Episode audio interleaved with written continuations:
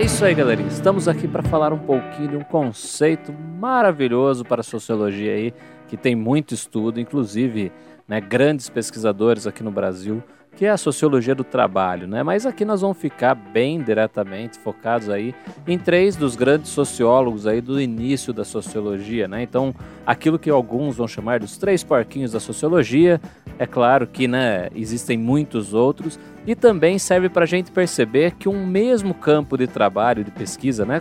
Ou seja, o próprio trabalho, né, que é uma pesquisa da sociologia, ela pode receber um grande número de visões. Dentro da sociologia, se faz ciência sem é, ter necessariamente uma única forma de se chegar a um resultado, a uma pesquisa de qualidade, né, a observações de qualidade, inclusive. Né? Então, existem linhas de pesquisa sobre um mesmo campo de trabalho. Então, se você pegar a obra é, do Marx, do Weber, do Durkheim, que trabalham, né, que falam sobre o tema do mundo do trabalho, você vai perceber diferenças tá? É, e também porque abrange uma possibilidade de campos de pesquisa que é muito extensa, beleza? Então, para não delongar muito essa introdução, vamos lá. E o Durkheim ele vai ter uma concepção do mundo do trabalho que é extremamente positiva, inclusive para coesão social, para fazer com que a sociedade se una, é, fique coerente, vamos por assim, né?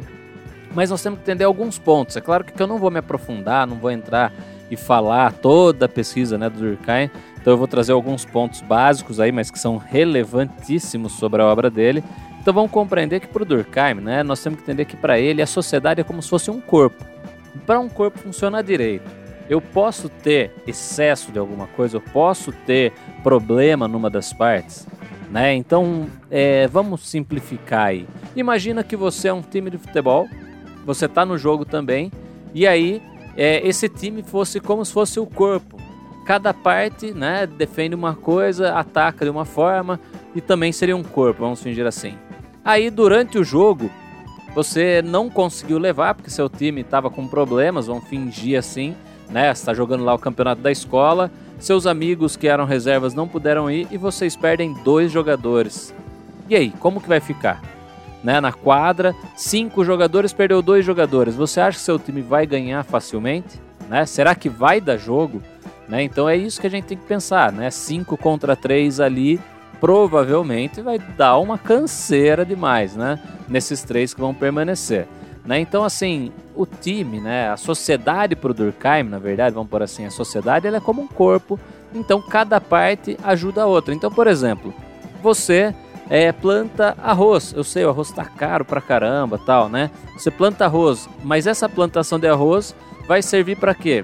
Para o outro que vai comer esse arroz. Mas esse que vai comer o arroz produz, vamos por aí, um celular. E você que planta arroz, né? Você que é o plantador que está lá trabalhando, você gosta de assistir Netflix no seu celular, você gosta de assistir YouTube no seu celular, você gosta de estar assistindo vídeos no celular. Ou seja, um auxilia o outro, porque aquele que faz né, o celular come o seu arroz e você né, gosta de assistir. Ou seja, embora um seja mais ligado aí para um mundo da subsistência real, como o arroz, né? Para você precisar sobreviver, você precisa comer de fato. Mas a nossa sobrevivência humana, já falei na outra é, explicação sobre trabalho, a nossa sobrevivência humana também, né? É, o nosso desejo humano, ele também vem pela fantasia, né? Então assistir filme também é um desejo humano que deve ser levado a sério. E aí nós temos todos esses pontos aí, né? Bem legais aí pra gente pensar. Então, Durkheim pensa a sociedade como um corpo, né? Esse corpo, para funcionar bem, tem que estar tá bem coeso. Então, uma greve, por exemplo, não é uma coisa que o Durkheim vai achar que é bom. Então, assim, entre o trabalhador e o empregador, tem que ter uma relação meio que positiva, vamos por assim, tá? É, o Durkheim vai ver então que um ajuda o outro. Né? Os trabalhadores, ao fazer, ajudam o empregador, o empregador, ao fazer, ajuda o trabalhador porque está dando emprego. E além disso tudo, é claro, cada função especializada ajuda um ao outro. Então, para o Durkheim, o trabalho tem essa função de ser agregador social. As pessoas percebem pelo trabalho a importância do outro, inclusive, né?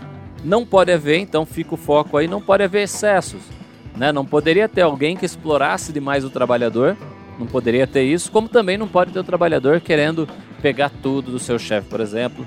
Né? Assim como no corpo humano, né? Se você comer determinados tipos de produto muito pode dar o excesso e dar um problema no seu corpo, beleza?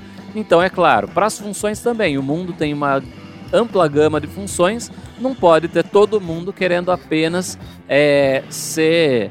Vamos fingir assim, imagina todo mundo resolve que vai virar, vai fazer curso de direito para virar advogado. Não vai caber, então esses excessos não caberiam, né? A sociedade precisa dessa diversidade.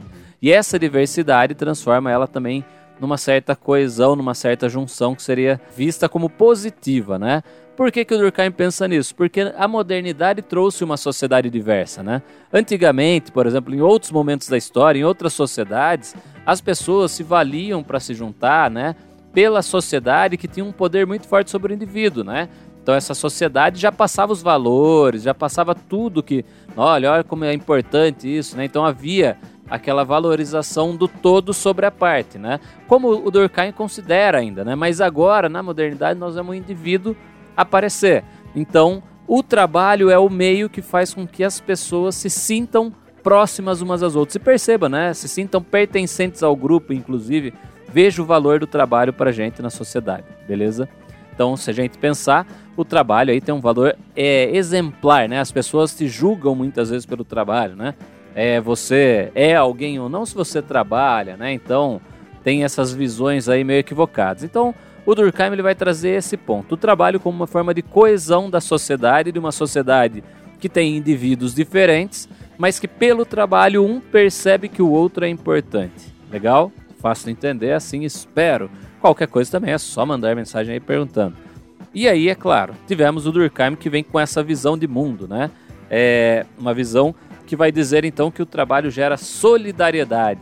E aí nós temos também, além do Durkheim, outros dois teóricos que eu vou falar aqui, o Karl Marx e o Max Weber. Vou começar pelo Karl Marx porque ele tem uma visão já contrária né, ao Durkheim, ele já vai daí já bater um pouquinho de frente, porque o Marx vai analisar é, o período também da Revolução Industrial ali, né, aquele período de grande exploração, só que ele não vai ver com bons olhos essa exploração, essa relação capitalista e trabalhador. O Marx, como eu já falei para vocês, ele define né, a concepção de trabalho que nós estamos é, usando nas aulas aí. E o Marx ele vai mostrar né, que há uma relação de exploração muito grande dentro do trabalho nas relações capitalistas. Né? E essa exploração ela é muito forte e ela é gritante no sentido de que explora o trabalhador, tira dele muito, tá? Então, assim, o Marx ele vai lembrar que o trabalhador, dentro do capitalismo, ele tem essa divisão do trabalho que não é positiva. Ela é uma forma de exploração do tempo de trabalho seu, por exemplo, que vai lá para a fábrica e produz. Então, todo trabalho vai gerar essa produção, né, que vai gerar uma mercadoria. Essa mercadoria vai ser vendida e essa mercadoria ela não é, ela não é paga diretamente para o trabalhador completo, né? Assim, então vamos por assim existe uma coisa chamada mais-valia para o Marx. O que, que seria essa mais-valia? Você trabalha oito horas por dia na fábrica né, de alguém. Essa pessoa te contrata e nessa fábrica você produz um equivalente, né, junto com os outros aí, mas você produz um equivalente a 2 milhões de reais. E o seu salário é por volta de 2 mil reais. Ou seja, o tempo que você trabalha e não fica com esse salário para você, né? É, e você produz mais do que o seu salário, é o que é a mais-valia. Tá? Então, o que você produz a mais seria só mais, a mais-valia que o seu patrão ganha, né? Então, ele ganha mais valor do que você, vamos por assim, né? Então, o Marx ele vai condenar essa via do trabalho. Ele vai falar que o trabalho nas relações capitalistas é uma forma de exploração. Por quê? Porque o trabalhador, como nós vimos lá no outro vídeo, nós vimos que o trabalhador ele vende o seu tempo, a sua força de trabalho mas ele não recebe tudo aquilo, né? Então ele, ele tem uma propriedade da sua força de trabalho. Porém, quando ele trabalha para o outro, ele recebe um salário, né? Mas ele não recebe tudo o que ele produz. Então ele produz mais do que ele recebe. E isso Marx vai ver como uma coisa negativa, uma forma de exploração que é ruim né, na concepção do Marx. Né? Enquanto Durkheim vê nessa relação uma relação comum, né, que seria é, vista como positivo. Inclusive, o Marx vai dizer que não. A exploração do trabalhador é negativa, né? a divisão do trabalho na sociedade capitalista gera inclusive alienação, que é um tema que nós vamos ver um pouquinho mais para frente. Mas vale para a gente pensar aqui que o Marx vai citar a mais-valia, que é quando né, você trabalha e boa parte do que você fez não fica para você, mas para o seu patrão. O Marx, inclusive, vai dizer que existem duas formas de aumentar a mais-valia. Né? Então você tem duas formas. Uma delas é a forma da exploração direta no tempo, ou seja, você coloca o seu trabalhador para ficar mais tempo no trabalho. Então, é, vamos lembrar de, de, quando nós falamos hora extra, né? Então o cara vai lá, ele fica é, as 8 horas dele, mas ele ficava também mais duas horas no trabalho. Essas duas horas, né, vai ser mais tempo de trabalho dele. Se é mais tempo de trabalho, é mais produção. E quem ganha com mais produção não é o trabalhador. É claro que há um aumento no salário por esse tempo, mas esse aumento no salário não significa que ele vai ganhar tanto a mais quanto o seu chefe, né? Ou seja, eu posso então fazer o quê? Eu posso aumentar o tempo que o trabalhador fica na fábrica, lembrando que o Marx ele pegou um período onde os trabalhadores estavam lutando, né, mundialmente falando aí, né? Os trabalhadores estavam lutando para trabalhar oito horas por dia, né? E nós tínhamos também no começo dessa revolução industrial, desse momento histórico, nós víamos, né, trabalhos de 14 horas, 16 horas por dia. Então, assim, é claro que o Marx vai questionar, né? Imagina você trabalhando 14 horas do seu dia, né, não tendo descanso praticamente, né? O que um trabalhador comia, por exemplo, o Engels vai lembrar pra gente que a questão da, do pão e da batata, e às vezes, né, assim, e principalmente em cargos um pouquinho melhores, é que se comia às vezes, né, a questão da carne. Então você observa, né, que o trabalhador se ferrava no trabalho, e o Marx ele vai lutar por essa via, ele vai falar dessa via, né, do questionar a exploração do trabalhador. Então, enquanto Durkheim vê na divisão do trabalho uma coisa positiva, o Marx via como a divisão do trabalho no capitalismo como negativa, né? O Weber vai se preocupar como é que o capitalismo conseguiu né, entrar como uma força, vamos por assim, uma força ideológica, inclusive, né, uma força que convence as pessoas de que trabalhar é bom. Vocês viram, né, no vídeo que eu fiz sobre o conceito de trabalho, que as pessoas consideravam o trabalho por muito tempo, né, desde Aristóteles até na Idade Média, o trabalho não era uma coisa boa, né?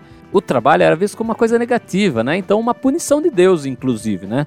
Quando Deus expulsa Adão e Eva do paraíso, lembrando que aqui eu estou colocando porque nós temos uma vertente histórica e judaico-cristã que acredita nesta versão, né? Então, quando Deus está expulsando o ser humano do paraíso, ele está expulsando e ele dá uma punição para o homem, no caso ali, que é ganhar o pão com o suor do próprio rosto. Ou seja, agora você foi punido com o trabalho. Né? Então, sair do paraíso é ter que trabalhar, vamos por assim. Então, o trabalho era visto como uma via negativa. E aí era preciso convencer as pessoas de que era bom trabalhar. E o Weber começa a perceber que entre os capitalistas nós tínhamos um número muito grande das pessoas que eram protestantes, beleza? Ele começa a perceber que as doutrinas protestantes, e, e aí o calvinismo é uma expressão direta disso, é, elas, as doutrinas protestantes elas estavam convencendo as pessoas de que vencer no mundo do trabalho, né, de que o enriquecimento do mundo do trabalho era também provação de que Deus estava olhando por você, de que você era destinado por Deus, é predestinação.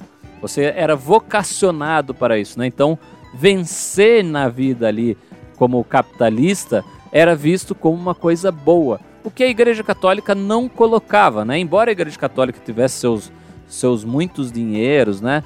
É, os absurdos aí que a gente já conhece da história, ela condenava a usura, por exemplo, né? Então, quando eu penso no lucro, a Igreja Católica não ficava falando, né? Olha, é livre lucrar é, sobre a ação do outro, ganhar dinheiro em cima do outro aí só porque você quer. Embora a Igreja Católica fosse riquíssima, né? Tivesse tudo isso, mas ela condenava. E essa condenação, é claro, reproduzia-se ali né, no espaço da, da concepção das pessoas. Já o protestantismo vai trazer uma ética diferente. Tanto é que o livro que o Weber vai trabalhar isso aí chama-se A Ética Protestante e o Espírito do Capitalismo. E o que é esse espírito do capitalismo?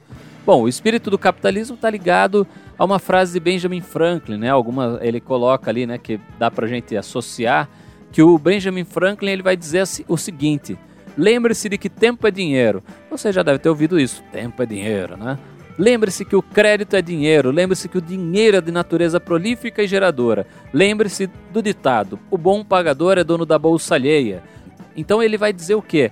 que a pessoa ela deve trabalhar como uma coisa positiva.